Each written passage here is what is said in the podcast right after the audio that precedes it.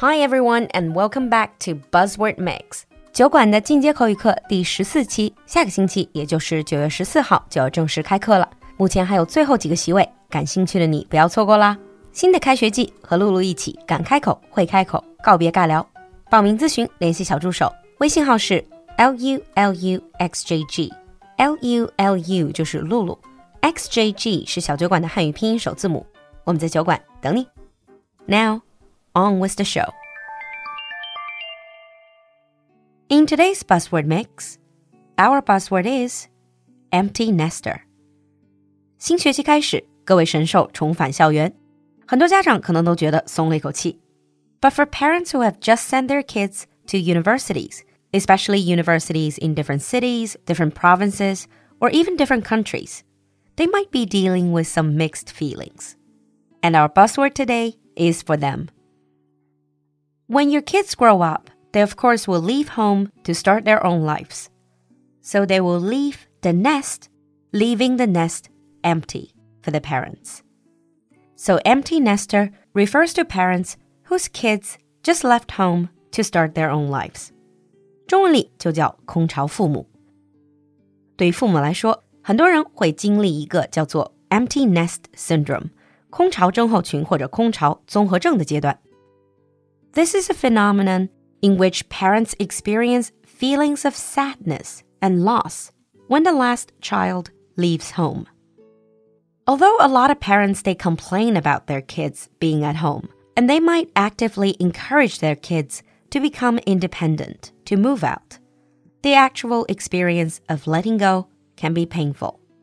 你别看家长嘴里经常抱怨熊孩子，也会鼓励孩子去独立，但实际上这种 letting go 最终放手，让他去闯自己的人生，这种经历对于很多家长来说也是一个很失落的过程。You might find it difficult to suddenly have no children at home who need your care. You might miss being a part of your children's daily lives, as well as the constant companionship. 特别是如果一直跟孩子很亲密，并且有这种 constant companionship 长久的陪伴，突然一下孩子走了， 空巢综合症就会尤其强烈。空巢综合症的症状，首先就是 loss of purpose，失去了目的感。Especially if you always identify primarily as a parent, you will find a part of you has been taken away. 特别是如果从孩子降生开始就把自己的身份主要定义为某某妈、某某爸的家长。The second one is frustration over lack of control. 因为失去控制而产生的挫败感。You're no longer in control of the kid's actions. Number three, emotional distress. 情绪上的困扰。Number four, marital stress. 婚姻危机。Think about it. For years, you and your partner focused a lot of your attention on educating your child. Now, as an empty nester, you have a lot more free time to spend with your partner. And some couples simply will need time to learn how to spend time with just each other. And number five, anxiety about your children. 对孩子的焦虑感. Even though they're out of sight, they're not out of your mind. So you're still worried about them. Parents dealing with empty nest syndrome can experience a profound sense of loss that might make them vulnerable to depression, alcoholism, identity crisis, and marital conflicts. 比较严重的空巢综合症还可能会引起抑郁、酗酒、身份危机等等问题。But that is not to say an empty nest will only bring negative sides. Recent studies suggest that an empty nest might reduce work and family conflicts.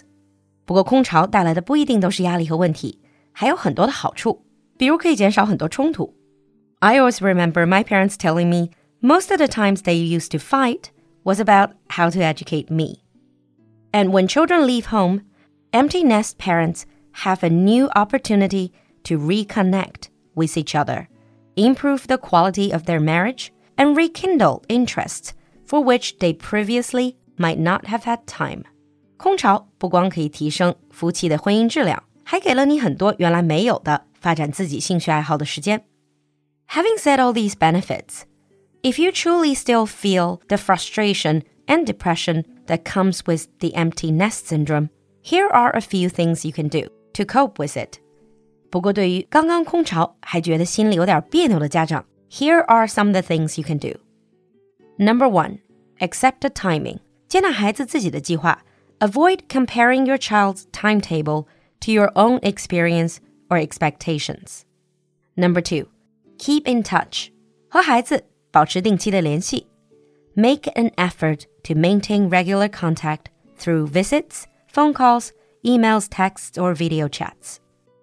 Number three, seek support. Share your feelings with loved ones and friends whose children have also recently left home because they will understand what you're going through. 找有同样经历的家人和朋友倾诉. And the last one, stay positive. 保持积极的心态. Thinking about the extra time and energy you might have to devote to your marriage or personal interest after your children leave home might help you adapt to this major life change.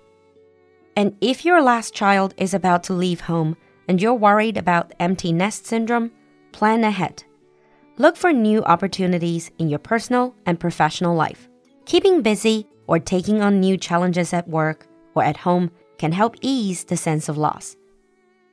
Now let's move on to sample sentences. Sample 1. You can finally focus on your own interests now that you're in an empty nester. You can finally focus on your own interests now that you're an empty nester. Sample 2. Cruise companies tend to cater to empty nesters who finally have both the time and the money to travel the world. Cruise companies tend to cater to empty nesters who finally have both the time and the money to travel the world. 你听懂了吗？关注公众号“露露的英文小酒馆”来获取更多拓展内容。So when you left home, did your parents have the empty nest syndrome? Or are you an empty nester yourself? 期待你的分享，我们下期见。